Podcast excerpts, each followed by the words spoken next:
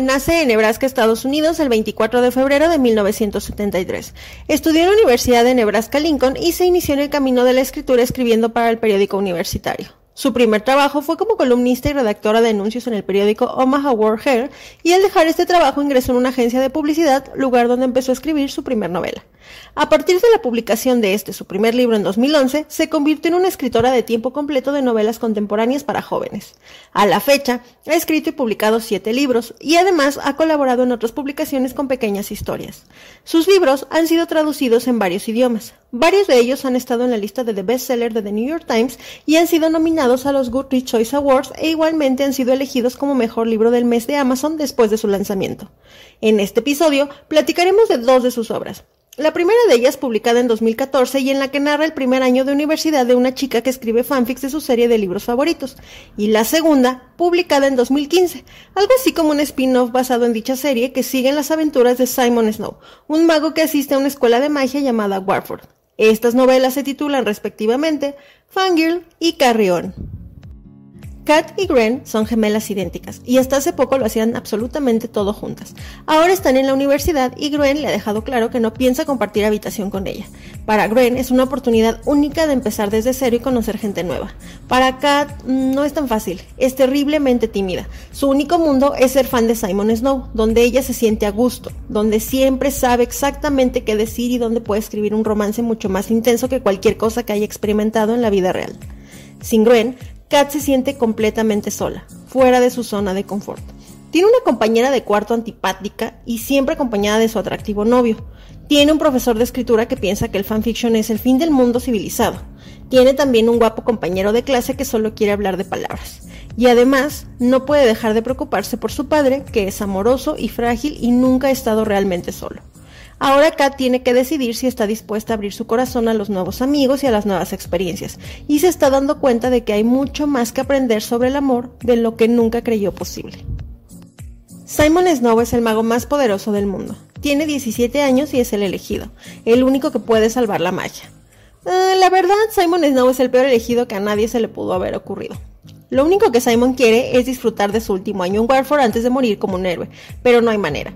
Su novia truena con él, su mejor amiga quiere que huya, su mentor lo evita. Y Baz, su archienemigo, se la pasaría en grande a su costa, pero este año ni siquiera se ha dignado aparecer por la escuela el muy idiota. Y Baz será malvado y un vampiro y un imbécil, pero tiene razón. La mayor parte del tiempo Simon ni siquiera puede controlar su magia.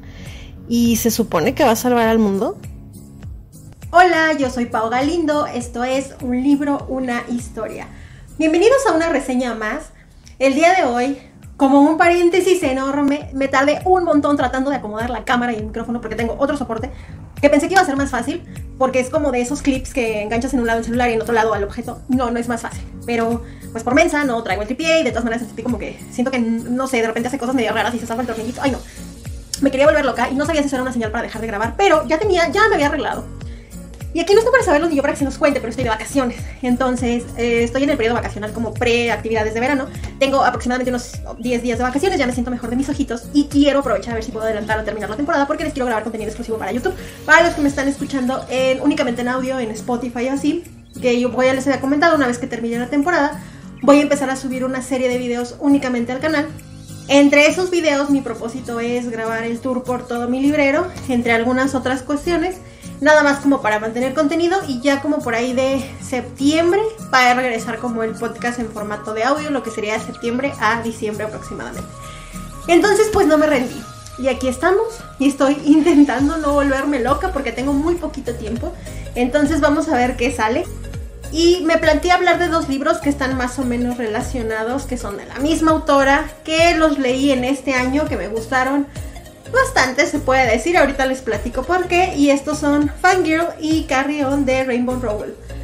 Rainbow, Rainbow Rowell, Rainbow Rowell. Parece un trabalenguas. Eh, primero vamos a platicar de Fangirl y después del otro libro. Como pueden ver, son señores libros, señor libro con bigote. Están enormes, pero la verdad es que creo que valen bastante la pena. Primero vamos a platicar de este. Y como siento que es mucho contenido, porque son dos reseñas en una, eh, pues vamos a empezar con los detalles técnicos. Este libro se publica en el año de 2013 y tiene 512 páginas. Bueno, son 508 más un epílogo. Tiene, el género sería ficción juvenil, la editorial que lo trae para México es Alfaguara, el costo en pasta blanda son 369 pesos mexicanos. En formato digital serían 119 pesos mexicanos. Si existe el audiolibro, está en Audible, en iVoox, en YouTube y en algunas otras plataformas. La calificación de Goodreads es 3.99, yo le puse un 3, ahorita les cuento por qué y yo lo recomendaría aproximadamente para unos 13 años en adelante, eh, lo que sería como, pues sí, los adolescentes. Les cuento igual como un paréntesis, he leído varios libros de la autora, me parece que como cuatro o cinco, no estoy segura. Y el primer libro que leí de ella fue Eleanor and Park, que también se los quiero traer como una reseña. Y de verdad es que hasta ahorita que me puse a hacer a ver, así ordenar mis ideas para lo que les quería platicar, me di cuenta que en realidad es una autora que tiene una forma de escribir súper liviana y súper ligera y son de esos libros que sí recomiendo como para adolescentes. Los puede leer cualquier persona. Realmente yo, como les hemos dicho, yo estoy muy en contra de decir que ciertos tipos de libros son mejores que otros, que ciertos tipos de libros sí son lecturas. Yo no lo considero así, se me hace muy pretencioso creerlo de esa manera. Pero sí hay libros que por su contenido creo que no todo el mundo tiene como a lo mejor en ese momento el criterio para leer. O sea, no le vas a dar un libro con contenido para adultos a alguien de 8, 9, 10 años. En ese sentido, estos libros que de repente son para jóvenes y que son muy fantasía y que son como en esta onda, a veces no traen el contenido tan adecuado. Yo les pongo y les repongo y les superpongo el ejemplo de After, que me di cuenta que muchas de mis alumnas así los estaban leyendo cuando yo decía, no, no es la idea que tenías que hacer de una relación amorosa.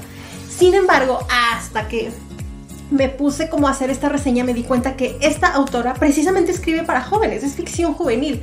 Y son de estos libros que son súper entretenidos, que te enganchan a una lectura que es muy amplia, que es muy extensa, que si te gusta y te gusta su estilo, pues tiene más libros que puedes ir abordando, que no son necesariamente fantasía como tal y que puedes eh, encontrar o puedes sentirte identificado con los personajes si tienes cierta edad. A mí me hubiera gustado leer esto cuando estaba en secundaria y en prepa definitivamente, pero lo sigo disfrutando porque son de estas interlecturas. A veces cuando estamos leyendo cosas muy complicadas queremos algo que nos saque completamente.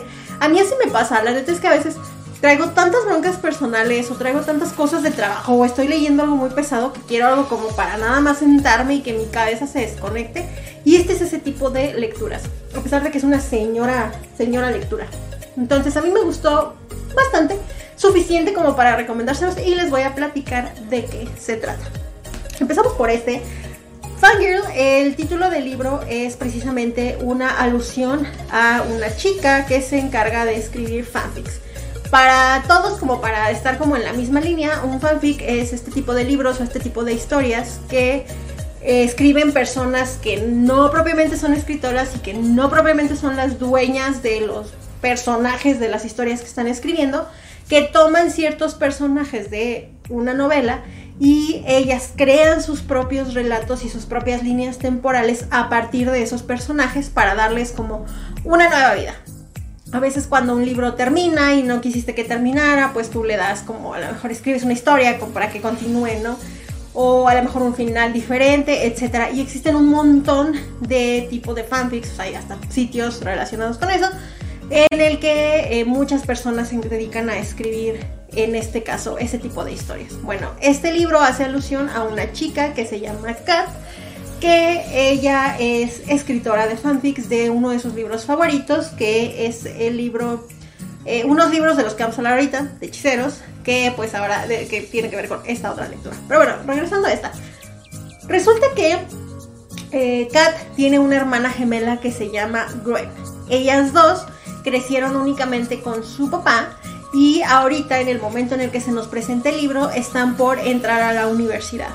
Ellas cuando tenían como 7 u 8 años, su mamá se fue de la casa, ellas únicamente crecieron con su papá y siempre han estado muy unidas. Algo que las une muchísimo es precisamente la escritura de fanfics. De sus personajes favoritos en un libro, que son Simon y Bass, ellas eh, crean eh, estas nuevas historias, tienen un blog y ahí las suben. Kat, que es la protagonista de la historia, es muy, muy, muy, muy conocida en el mundo de las redes porque sus fans, sus fanfics son muy, muy famosos. Entonces la gente normalmente está esperando qué es lo que ella quiere publicar. Llega este momento en el que van a entrar a la universidad y como se acostumbra en Estados Unidos, los chicos pues dejan su casa y se mudan a una residencia dentro de las universidades donde van a vivir. Ella pues digamos que sabe que es algo natural, pero nos damos cuenta de que Kat eh, es muy diferente a su hermana, mientras que Gwen, su hermana, es así como pues como muy outgoing y tiene una personalidad como un poquito más ruda, etc. Eh, Kat no, Kat es muy introvertida, es muy penosa, no le gusta socializar y muchas cosas. Entonces, ella pues ya sabe que van a ir a la universidad, van a ir a la misma universidad, pero su hermana le dice, oye, ¿qué crees? Lo que pasa es que yo sé que hemos estado así como súper unidas todo este tiempo, pero yo la neta quiero como que un nuevo aire ahora que entremos a la universidad, por lo tanto quiero que tú te vayas a un dormitorio y yo me vaya a otro dormitorio porque pues necesitamos conocer gente y necesitamos socializar, etc. En ese momento a Kat le entra así como muchísima ansiedad porque ella no es algo con lo que se sienta cómoda y pues como que luego empieza así de no, no quiero, no quiero a la uni. Total que cosas pasan y pues aunque Kat se siente como triste por todo este proceso y porque siente como de, ay, mi hermana me está abandonando, pues se van a la universidad y cada una se va a sus respectivos dormitorios. En este caso, su hermana Gren va a tener una roomie que se llama Courtney, que vemos que es como una morra así súper fiestera y súper de que ella se la pasa en las pedas en la universidad. Y eso de alguna manera va a afectar la forma en la que a partir de este momento se va a conducir Ren. Y por otro lado, Kat llega a la universidad y conoce a su roomie, que es Regan. Y Regan también es como media ruda. La verdad es que Regan me cayó bien. Pero Regan es como más o menos ruda y es así como muy directa y es así como también muy al estilo de la personalidad de su hermana. Pero bueno, no, totalmente diferente a, a Kat. Y esta morra Regan tiene un amigo, amigovio, que se llama Levi, Levi, no sé cómo, no, sé en realidad cómo, se escribe Levi, supongo que Levi, le vamos a decir Levi. Entonces Levi, eh, vemos que se la pasa todo el tiempo metido ahí en el cuarto y pues en un primer momento Kat dice, ah, pues es el novio de esta morra. Y luego ya se entera de que como que, como que sí, pero no, pero ahí hay algo. Entonces, bueno, cosas pasan.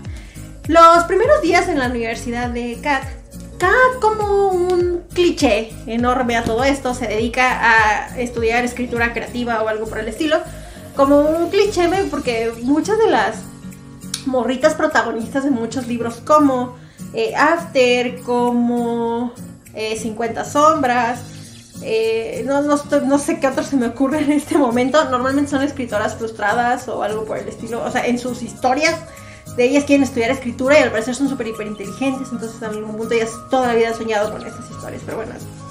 Entonces, bueno, aquí el punto es que esta morra acá también está estudiando escritura creativa, entra a la universidad, pero vemos que los primeros días para ella le son extremadamente complicados. De hecho, ella como que intenta así como comunicarse con sus hermanos, su hermana ni la pela. El papá se quedó solo en casa, esto es una línea temporal, o sea, una línea con hechos aparte, pero bueno, en el momento en el que esta cat se va a la universidad, eh, ella lleva una dotación de barritas de avena, de esas como, sí, como esas barritas de, cereales, y las tiene en su cuarto. Y ella se niega rotundamente a sociabilizar a nada que sea, nada diferente que sean sus clases, porque tiene ansiedad social. Yo me imagino para las personas que lo han vivido o que les genera mucho este tipo de cambios y demás, que ha de ser traumante enfrentarte a todo este proceso que es abrumador. Eh, todos llegan a la universidad súper contentos porque pues ya todos son independientes y demás, pero ella no lo siente así, ella se siente preocupada por su papá y se siente triste porque ya no está con su hermana y de alguna manera a lo largo del libro, si le ponemos mucha atención, vemos que toda la personalidad de las dos gemelas, así como de cómo se desenvuelven, cómo se sienten con la gente, el tipo de autoestima que tengan, ¿no? La, la idea de las relaciones y todo, tiene que ver mucho por esta situación que pasó con su mamá y su papá, en el que su mamá las abandonó y cómo es que crecieron con su papá y todo este tipo de cuestiones. Eso es nada más como irle prestando atención a los detalles dentro de la lectura. Aquí eh, vemos que en un primer momento su, compañera le dice así como de, oye, pues ve a la cafetería a comer y ella así como de, ah, sí, de rato voy. Y se la pasa así de que agarra su caja y dice, a ver, tengo tantas barritas, ¿cuántos días puedo sobrevivir sin ver gente? Y realmente se plantea como no salir de su habitación y su refugio es en todo momento meterse a su blog a escribir los nuevos como capítulos de esta historia que ella está relatando sobre el fanfic. Aquí, como un dato eh, extra o como un dato para que entendamos el contexto, el libro, todos los libros de Rainbow Rowell, todos, todos, todos son muy, muy bonitos. Son estéticamente muy cuidados y tienen un estilo muy juvenil. Al momento en el que los abrimos, el tipo de lectura o cómo encontramos de repente los mensajes o, lo que pone, realmente es muy bonito, visualmente son muy bonitos. Eh, creo que es un, valor por algo que le da un extra a, a la lectura. En el caso de Fangirl, cada que termina un capítulo, eh, una vez que van terminando, son 38 capítulos, no son muchos, nada más que sí están grandecitos. Cada que va terminando un capítulo, los capítulos están separados con cortes temporales, como con una viñeta de corazones. Y siempre, siempre que terminan, tienen pedacitos. Para los que me están viendo en YouTube, estoy intentando mostrarlo con el enfoque de la cámara. Tiene pedacitos de este fanfic y te dice de qué libro pertenece. Aquí la onda es que la autora, Gemma T. Leslie, que es la autora de estos libros de ficción dentro del universo de Fangirl, está escribiendo una saga de libros de la cual no quiero abordar mucho porque lo voy a hablar ahorita que hablemos de Carrión. Ah, caray, me toca la Bueno, la autora, eh, esta autora ficticia que existe, está por publicar esa última entrega de la saga, pero eh, digamos que Kat y no estaban tan contentas como con la onda de cómo iban los personajes y ellas deciden crear su propia línea de la historia que se volvió muy famosa en internet. Entonces, es una ironía porque dentro del mundo digital, donde ella es prácticamente anónima, es muy popular, la gente realmente sigue, tiene su blog tiene millones de visitas y pues por otro lado a ella le cuesta mucho trabajo siquiera bajar a la cafetería a comer un lunch. Aquí pasan varias situaciones. Eh, vamos a vivir todo este primer año de universidad, es lo que nos está contando en el libro, todo el año de inicio a fin. ¿Y qué va a pasar? Incluidas las vacaciones de diciembre. Ellas entran pues poco en agosto y terminan el, en el siguiente julio y pues ya te quedas con el de, ah, ya terminó. Durante todo este proceso, el, vamos a ver cómo es la relación de las hermanas.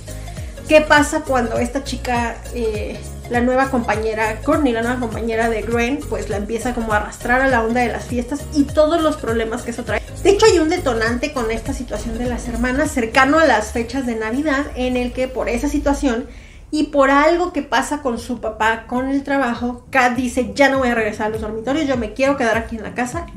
Y pues el papá habla con ella así de, no, o sea, tú tienes que hacer tu vida, no te puedes quedar aquí en la casa, pero tú y el papá, bueno, hace algo respecto a la hermana únicamente. Y vemos toda esta situación familiar que vamos a ir acompañándola. Aquí también dentro del año escolar de Kat, ella entra pues al curso este de escritura vemos realmente poco de sus materias, salvo una materia que, si no me equivoco, no me acuerdo cómo se llama la carrera, creo que la materia es escritura creativa. Y conoce a una maestra que la verdad a mí me cayó muy bien, que es de esas maestras que te empujan al límite cuando saben que eres bueno y que pues, te falta dar algo.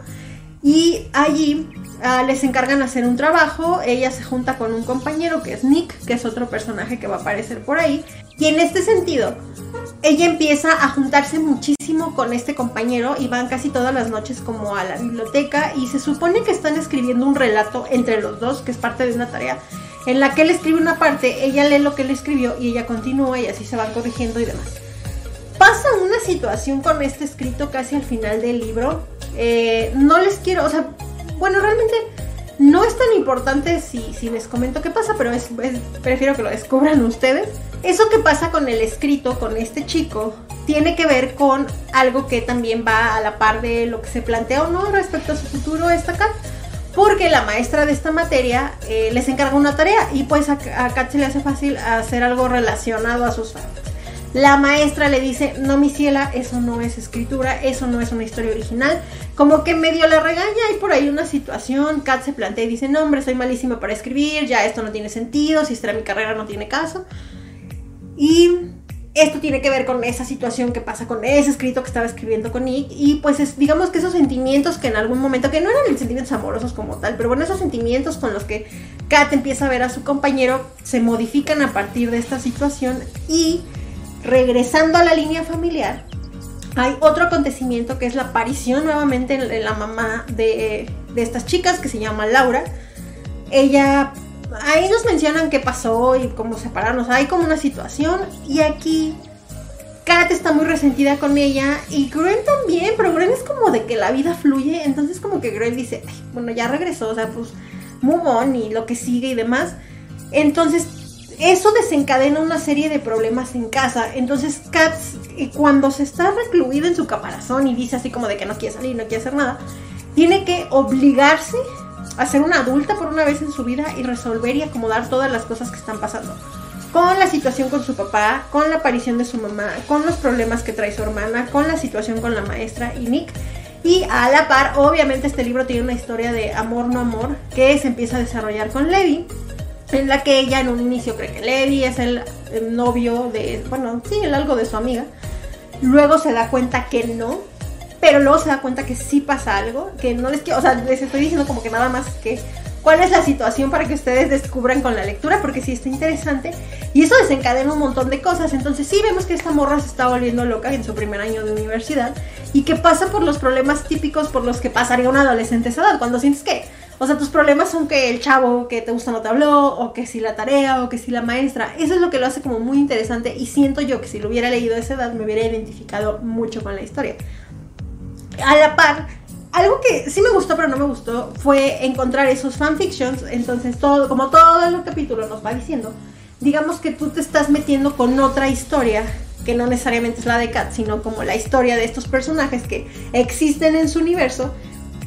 Y una vez que acaba el libro, sí dices, ay, o sea, está chida la historia, o sea, realmente sí me gusta lo que es, o sea, ese personaje ficticio que es Simon y ese personaje ficticio que es Paz.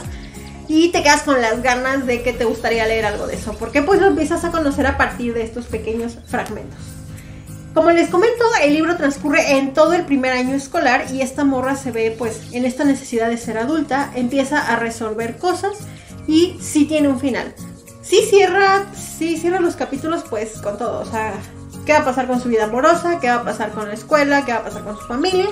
Ella toma una serie de decisiones y todo esto nos lo da a entender o a conocer al final de este primer libro. Eso sería todo lo que les puedo contar por Fangirl. Espero que se entienda un poquito la reseña. Lo recomiendo, sí, sí lo recomiendo. La verdad es que me, me gustó y le puse tres estrellas. Eso era lo que les iba a explicar. Me gustó y les puse tres estrellas. Porque se me hizo un libro, ok. O sea, está bien. Me gustó, pero no me encantó. Y sí lo recomendaría, o sea, insisto, hay muchos libros que después luego mis amigas me preguntan así, oye, para mi hija, mi prima hace poco, oye, es que mi, hija, o sea, mi sobrina, quiere leer tal cosa. Todo ese bloque de edad que a veces no sabes qué les vas a entregar o no sabes como que dices, ay, pues sí, que compren lo que sea. Yo siento que um, Rainbow Rowell es un tipo de autora que escribe para ese tipo de género. Que si estás chavita te vas a emocionar con una historia de amor, a lo mejor hasta te identificas con la protagonista. Entonces, estas recomendaciones es como de si tienes hijos, sobrinas, eh, primas, si tienes alumnas. Este es el tipo de historias que está padre recomendarles, porque no es nada complicado y porque se la van a pasar bien. Yo me reía mucho en muchos ratos. Esta morra lo que tiene, ah, bueno, sí, Kat lo que tiene es que es desesperante de madres porque es muy pues es un adolescente. O sea, a veces dices, niña, ya, por favor, o sea, ponte un pan si va a comer, porque se está muriendo de hambre en su cuarto, o toma decisiones muy arrebatadas de carácter, de que, ay, es que ya hice el berrinche ya no le voy a hablar y todo, y es como de morras si volteas y le preguntas qué está pasando, se resuelve ahorita. Pero pues es adolescente, entonces entiendes por qué pasan esas cosas. Sí me desesperó el personaje, pero lo vas, o sea, lo vas siguiendo y esto, sí, o sea, va siguiendo su, su vida y dices, sí, pues. Y en muchos casos vas a decir, sí, pues yo también era igual de adolescente. Entonces eso me gustó y no lo juzguen en el sentido de que digan, ah, es un libro para chavitos. No, no lo es. La verdad es que tiene como muchas cosas y en todos los libros podemos encontrar muchas, muchas lecciones.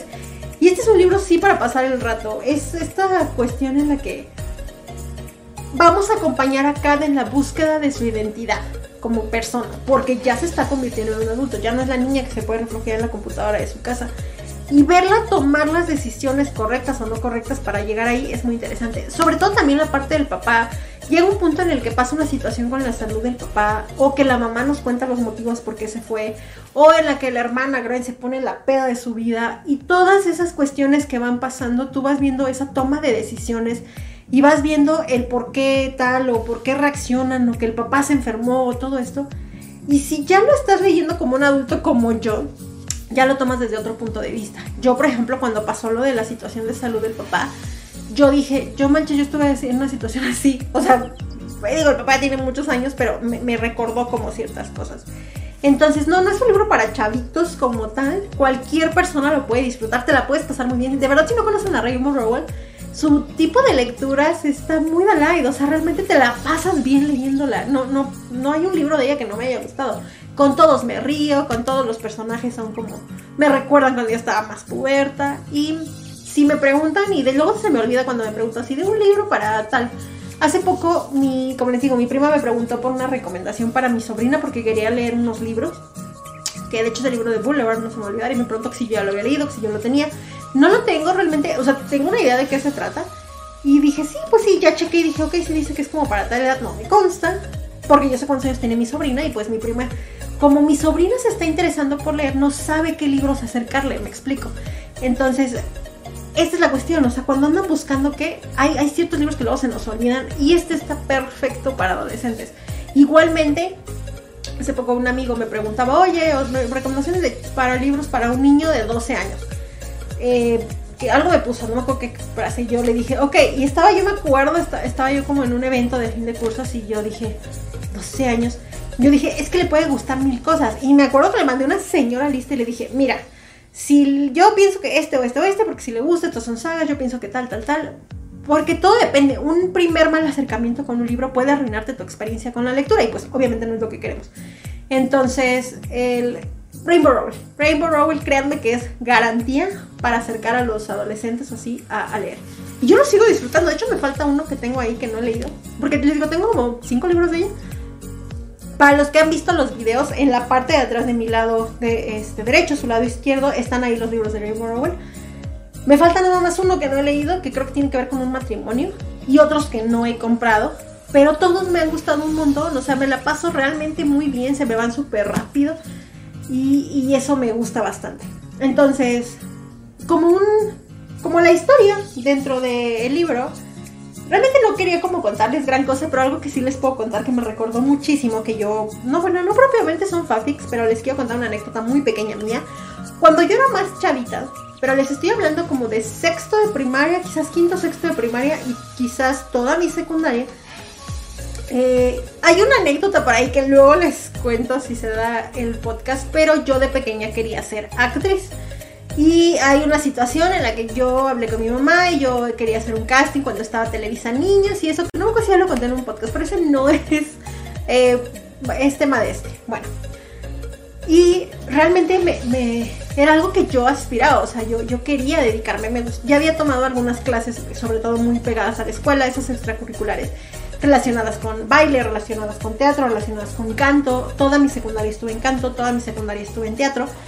Y eso me gustaba mucho. Entonces, eh, derivada de esa situación, a mí me gustaba muchísimo escribir historias o pequeños como monólogos porque me gustaba escribir ensayos y eran como cosas de la vida cotidiana. ¿Dónde quedaron? Yo los tenía en disquete, vayan a saber dónde quedaron. Yo iba, aquí hay dos notas. Una, yo iba al trabajo de mi mamá y a mí me ponían a mi roja en un banco y antes les comenté que no había tantos filtros de seguridad.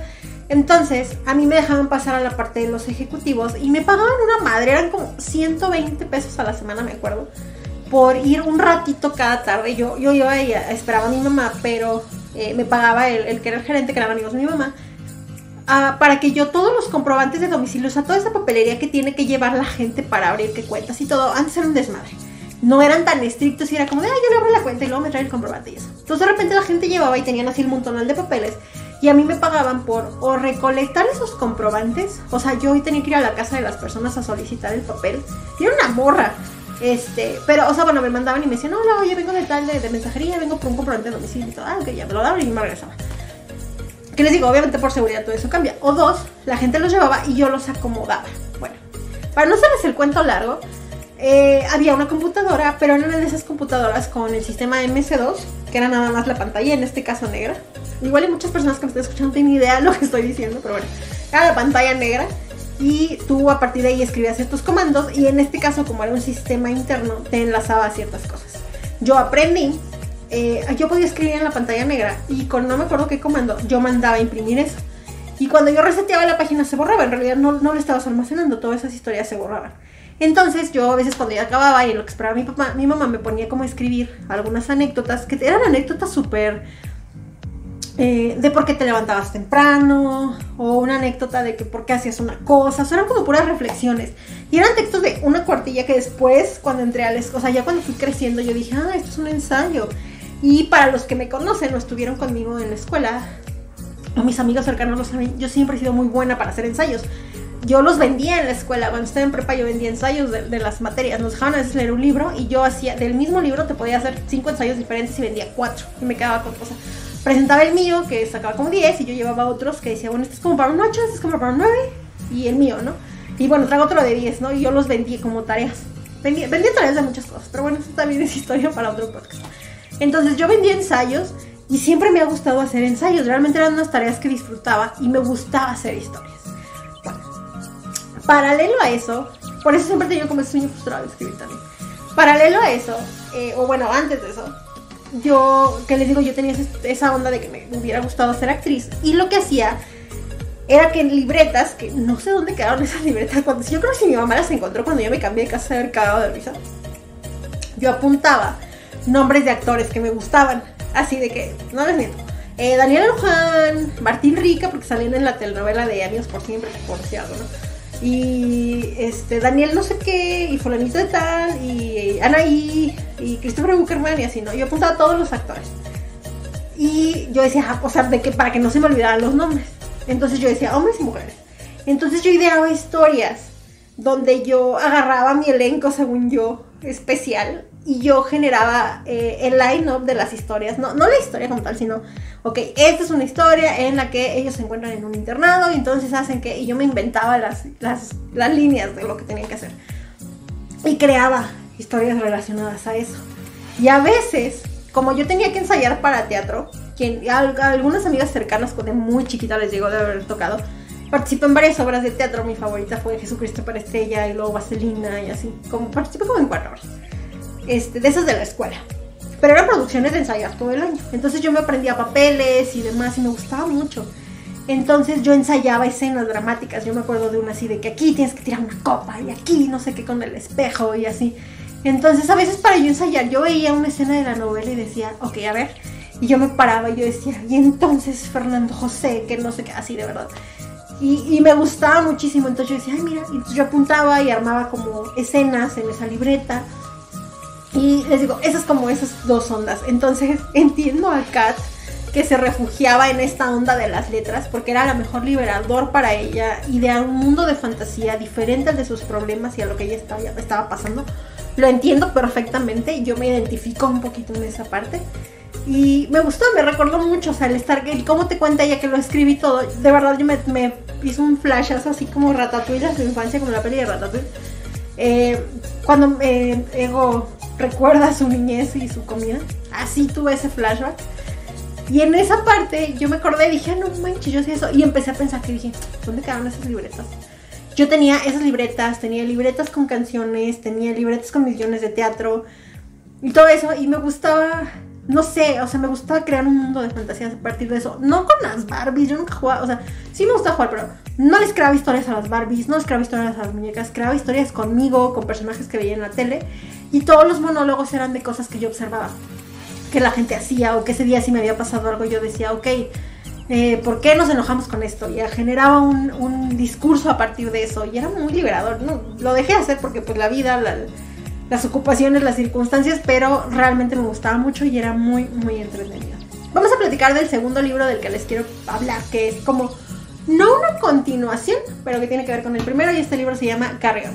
Resulta que, pues para todos los que en su momento leyeron Fangirl, dijeron así de, ay, es que está bien padre la historia y yo quiero saber más de Simon y Bass.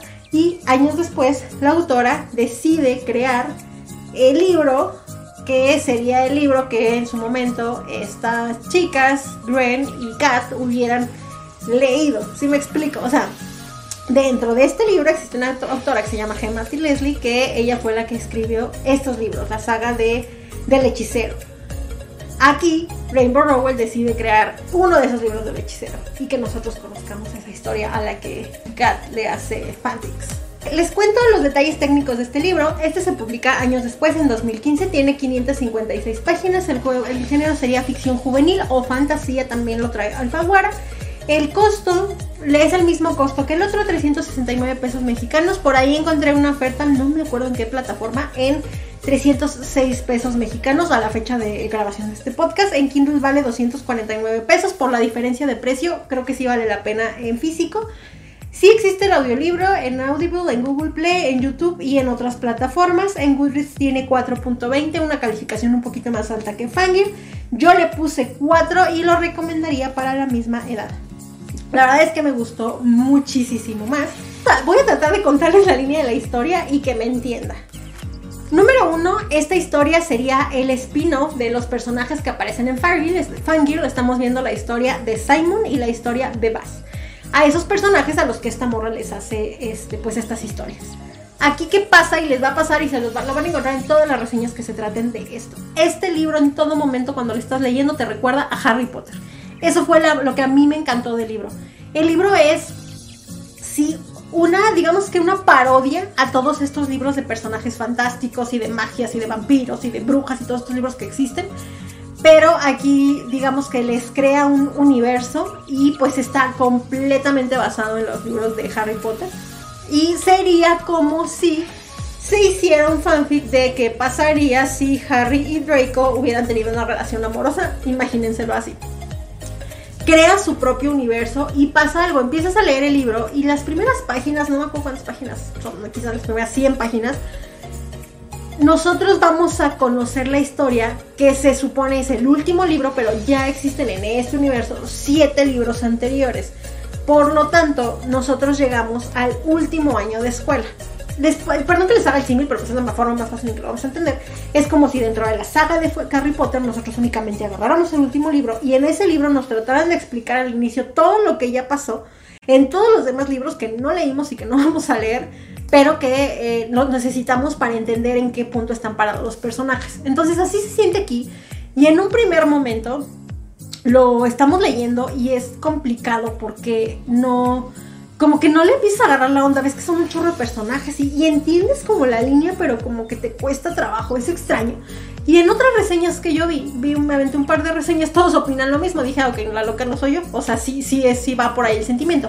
Pero una vez que le agarras completamente el hilo a todos los personajes y arranca la historia y empiezas a, meterte a toda esta onda, a todo este mundo y sobre todo a la historia de amor, ya no lo puedes soltar. De verdad, yo hubo un momento de la mitad para adelante que ya no lo pude dejar y lo acabé las últimas 200 páginas, quizás me las aventé en una tarde. Yo necesitaba saber qué onda con Simon y Bass. Entonces, más o menos así pasa esta situación. Aquí, el personaje es les digo, la onda es muy Harry Potter. Nuestro protagonista es Simon Snow. Y el libro está narrado por una serie de personajes o de narradores en los que van alternando los capítulos. Hay un capítulo que narra Simon y el siguiente capítulo a lo mejor lo narra Bass. Entonces la historia continúa desde la perspectiva de Bass. Y luego a lo mejor el siguiente capítulo lo narra Penélope, que es la mejor amiga de Simon. Entonces ya estamos viendo la historia a partir de la perspectiva de Penélope. Pero ya no regresamos a ver la perspectiva de Simon. O sea, la historia se va contando a raíz del ojo del que no la vaya diciendo. Eso lo hace interesante, pero a veces sí te quedas, o sea, bueno, yo a mí lo que me mantenía enganchada era yo decir, pero ¿qué está pensando este Ben? ¿Por qué hizo esto? Así. Entonces, y hay capítulos que son extremadamente cortitos, o sea, que son nada más pequeñas introducciones. El libro, ah, qué bueno que vi aquí. El libro está dividido en cuatro libros o en cuatro cortes principales para que nosotros entendamos la historia. Y eh, van marcados así de que, ay, trae un póster. Yo ando aquí matando, me trae un póster que descubrí de, de Carrion que, que, que lo colores, obviamente no lo hizo. De hecho, ni me acuerdo hasta ahora que abrí el libro. Y el libro va teniendo capítulos que, como les comento, de repente son súper largos, de repente son súper cortos y hay unas introducciones que en un primer momento, perdón que esté viendo otro lado, pero estoy buscando la página. Eh, estos pequeños capítulos que empiezan a narrar otras personas que no son ni Simon, ni Bass, ni Penelope, ni Agatha, que son las principales, ahorita les digo quiénes son, que una vez que avance el libro empieza a tener sentido. Así, por ejemplo, hay unas divisiones así, de que viene Vas, Vas nada más nos cuenta una idea, y luego Simon continúa, y luego interviene alguien más con otra idea diferente, y así sucesivamente. Son un montón de capítulos que lo, padre es que al ser tantos capítulos puedes leer así que dos, tres páginas y que ya acabaste el capítulo, pones tu separador y puedes continuar y no, no pasa absolutamente nada. Los personajes principales del libro son Simon Snow, que va a ser como el elegido, el heredero, Eh, Bass, que se supone que sería como el antagonista de Simon, que viene de una familia mágica muy poderosa y vamos a descubrir qué onda con él. Penélope, que sería como una especie de Hermione, que es la mejor amiga de Simon y que es así como, pues sí, tiene como, yo le diría a ellos Agatha, que en un primer momento es la novia de Simon y vamos a ver qué, qué onda con ella. También viene de familia mágica, no sé qué. El hechicero, que sería una especie de Dumbledore con que aquí vendría siendo el principal, como uno de los principales magos dentro del mundo mágico y aparte es el director de Warford, que es la escuela de magia. También existen otros personajes como, me parece que es Nicodemus, Lucy y no con quién más. Intervienen como otros tres con capítulos muy pequeñitos, pero que son importantes para que entendamos cómo esta línea de la historia. Aquí es un mundo de seres mágicos donde conviven todo tipo de criaturas mágicas Sí, muy al estilo Harry Potter, pero aquí conviven un montón de criaturas que vampiros y hombres lobo y, magos y brujas obviamente y otras criaturas que luego salen ahí y que nos, lo plantea como está su universo conformado y eh, se mezclan con normales que serían personas no mágicas. También utilizan varitas y algo que me llama mucho la atención a mí es que las hechizos para ellos son como rimas o palabras populares que la neta hacen como una sátira a todo este mundo de la magia, o sea, no existe como el lavado que de verdad, no. Existen como algunas rimas o cancioncitas que me imagino, no sé cómo están en inglés, pero al momento que se hace la traducción al español están súper graciosas y súper incoherentes. De que, no sé, vuela, vuela, pajarito, no sé qué, o sea, están como muy payasas, pero eh, te explican cómo es que funciona la magia con ellos y en este universo.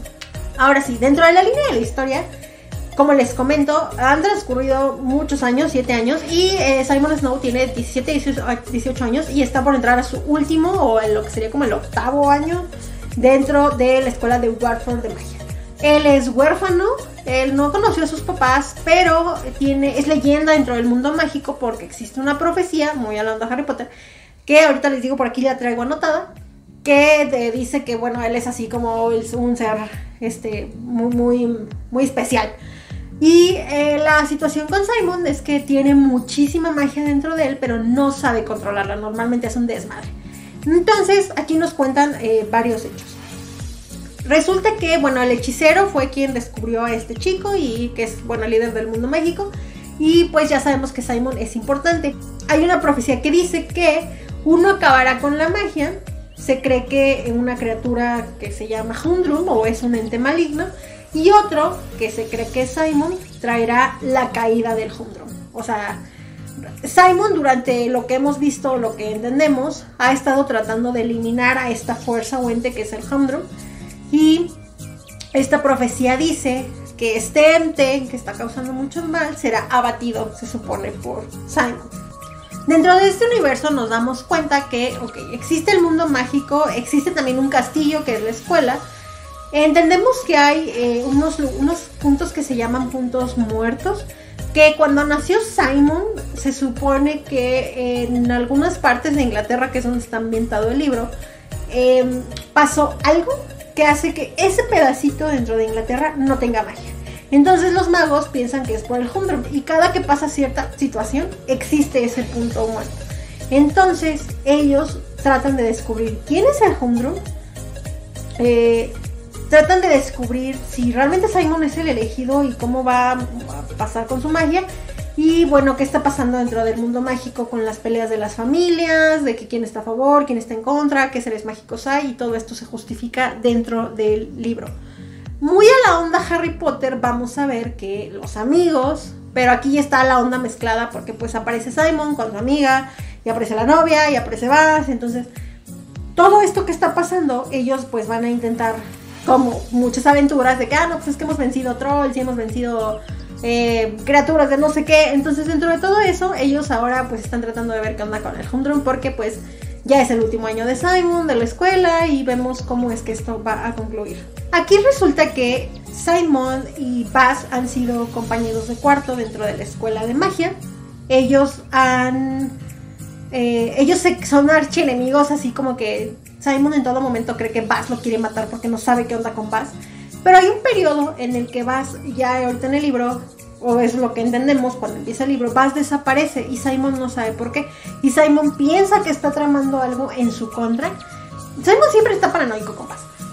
Bass desaparece y en algún punto Bass regresa, pero cuando, para cuando Bass aparece ya pasó un acontecimiento previo. Resulta que la mamá de Bass ya había muerto y en octubre se considera que existe un velo que permite que los entes crucen del mundo de los no vivos a los vivos.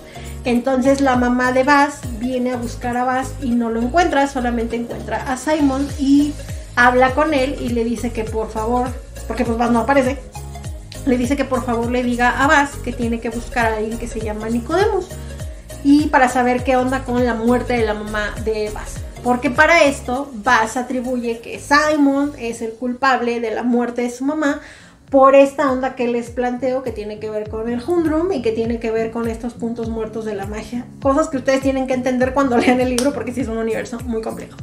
Entonces Bass está enojado con Simon porque piensa, le echa la culpa de la, mamá. Este piensa que este lo quiere sabotear porque, pues así como de, ah, es que tú vienes de una familia poderosa y me quieres matar y somos archienemigos. Entonces llega la mamá y le dice, dile que busque a esta persona. Regresa Simon, digo, regresa Bass.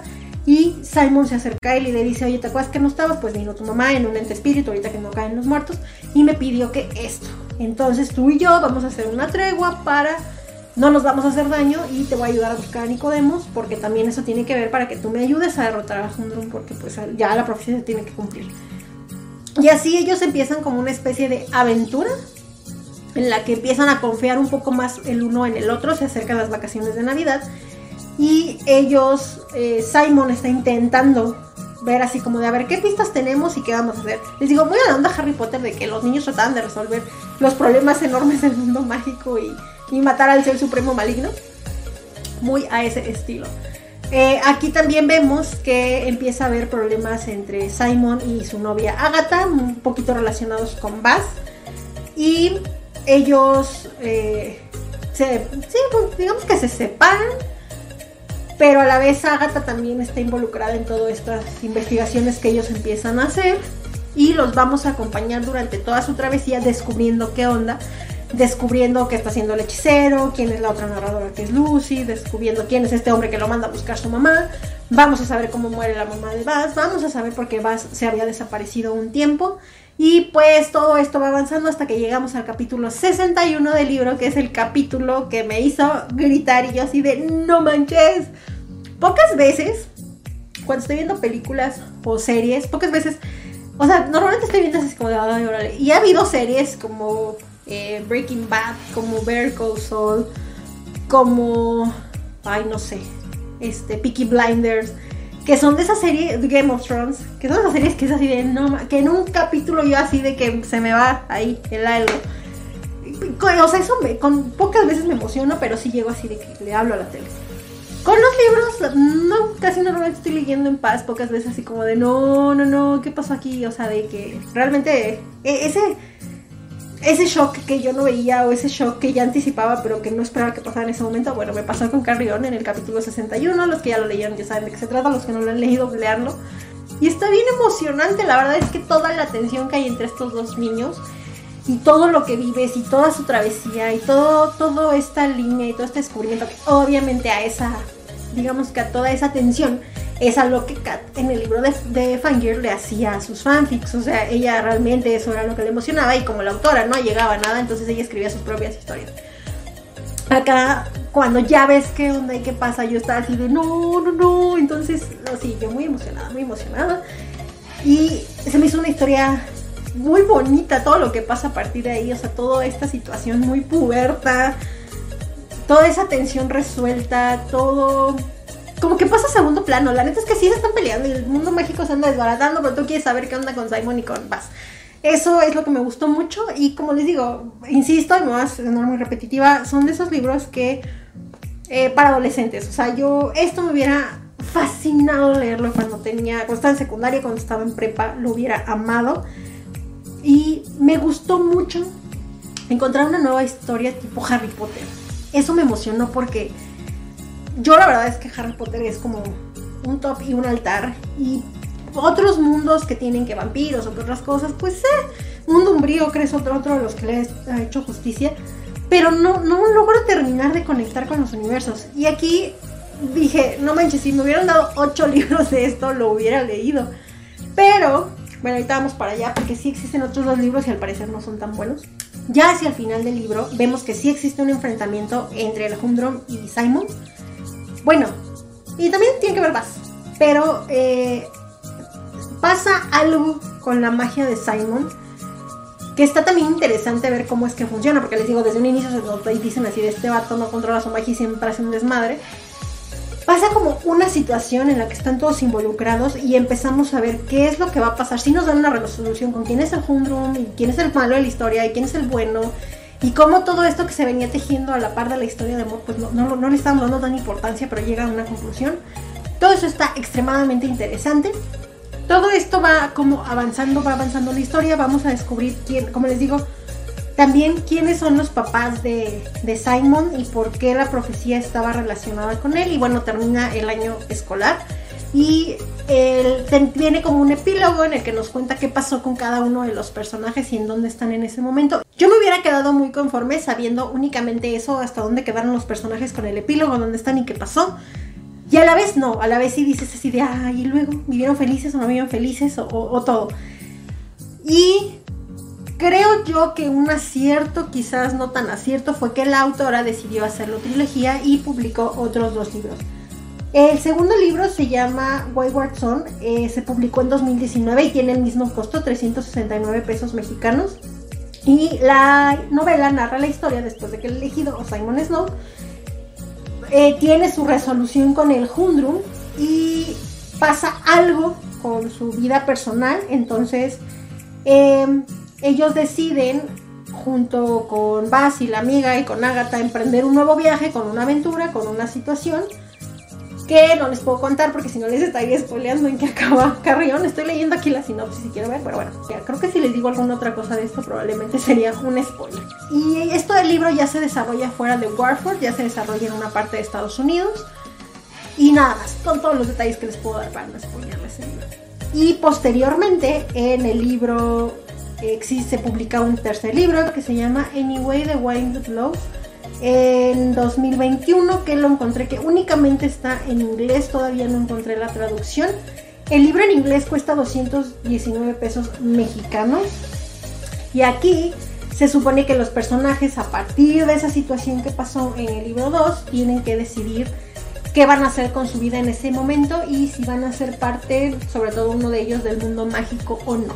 Y ya es todo lo que les puedo decir. Vi algunas par de críticas o reseñas del libro y todo el mundo así como de, ah, pues es que, o sea, sí, pero... Mm". Entonces, no, yo la verdad no, no, no, lo estaba dudando y la neta no lo voy a hacer. No voy a leer los otros dos libros, me quedo con Carrión que me gustó mucho, que le doy un 4 y que lo voy a recomendar por los siglos de los siglos. Eh, y si les gustó Harry Potter, denle un chance a Carrión, les va a gustar bastante. De verdad que sí. Esta reseña quedó mucho más cortita de lo que yo esperaba porque estoy hablando de dos libros. Pronto les traigo otra recomendación de Rainbow Rowell. Por lo pronto les dejo Fangir y les dejo Carrion para que lo lean y para que se entretengan y para que la pasen súper bien. O para que se los recomienden, como les digo, a sus alumnos, primos, sobrinos eh, y a sus hijos. Creo yo que de verdad estos son los libros que vale la pena leer en la adolescencia. Si ustedes ya han leído alguno de los libros de Rainbow Rowell, los invito a que me dejen en los comentarios cuál de ellos fue su favorito. Y si no los han leído, si les darían una oportunidad. Y si me falta alguno que no haya leído y que crean así que es nuevo, o si ustedes creen que vale la pena leer la otra parte de Carrión o así, también me lo pueden comentar en los comentarios. No les voy a contar spoilers porque sí creo que vale la pena descubrir como todos los pequeños detalles que hay a partir de la historia de cada uno de los personajes. En este caso aquí la parte del autodescubrimiento, del crecimiento de la parte del adulto y en esta parte también esta parte en la que los chicos pues descubren como esta sexualidad o descubren como esta nueva identidad, el cómo se sienten, el cómo la aceptan, la verdad es que es muy, muy, muy, muy bonito. Son unas historias muy bonitas y se las recomiendo muchísimo. Muchas gracias a los que ya me escucharon. Hasta aquí yo los invito a que sigan al podcast en todas las redes sociales, un libro, una historia o arroba podcast de libros en Facebook, en Twitter, en Instagram, en YouTube. Si están aquí en YouTube, denle like, eh, suscríbanse, piquen a la campanita y todas esas cosas que se hacen en esta red social. Muchas, muchas, muchas gracias a los que ya están suscritos al canal, al que pronto les voy a traer más contenido que en las vacaciones del podcast en versión de audio. Van a tener otros videos especiales en video que espero que les gusten muchísimo. A mí me pueden encontrar en todas mis redes sociales como Pau Galindo o arroba soy yo en bajo Pau Galindo o arroba eh, los libros de Pau en el Instagram de libros. Luego se me olvida todo lo que tengo que decir porque trato como de decirlo súper rápido y se me va la onda, pero bueno. Nos escuchamos en otra reseña, ya saben que no sé cuándo, de un libro, una historia. Bye.